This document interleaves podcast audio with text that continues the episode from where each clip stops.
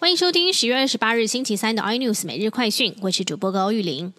面对中国抽沙船不断在马祖海域越界抽沙，最近甚至发动船只包围。我国海巡署昨天派出两千吨新北舰赶抵马祖捍卫海疆，并且以高压水柱强势执法。一整天总共驱离两艘中国渔船及两艘中国货轮。有人质疑这是解放军协同民船的军事演练行动。而中国国台办发言人朱凤莲今天并没有正面回应，指称民众的担忧是民进党当局谋独挑衅造成。台海紧张所致。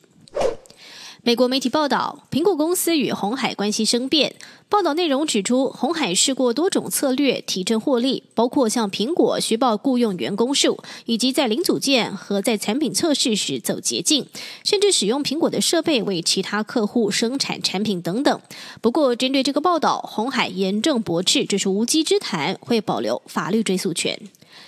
台北市阳明山别墅林立，不少政商界人士或是艺人都选择在这里置产。现在传出在永公路一带有一块五十四公顷的重化区开发完成，不过因为环评的因素，一直无法动工。而这块地市值高达一千一百多亿，地主群也曝了光，传出包含有南桥集团会长陈飞龙、台北市议员程炳甫、精神建设董事长蔡天赞等等，一共有四百多人。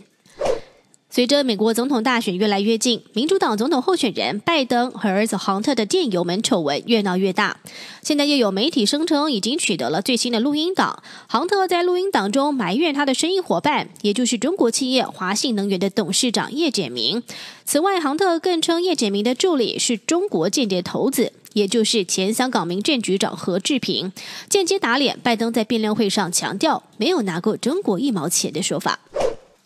又传出重大并购案，处理器大厂 AMD 超伟宣布以三百五十亿美元全股票交易收购厂商赛灵思，一口气把业务触角伸向五 G 及车用市场。这是执行长苏姿峰任内主导最大桩的并购案，也是二零二零年第二大金额交易案。但是两家公司股价并没有激情演出，因为这交易案还得等中国点头。更多新闻内容，请锁定有线电视八十八 MOG 五零四 iNews 最正晚报，或上 YouTube 搜寻三零 iNews。感谢台湾最大 Podcast 公司声浪技术支持。您也可以在 Google、Apple、Spotify、KKBox 收听最新 iNews 每日快讯。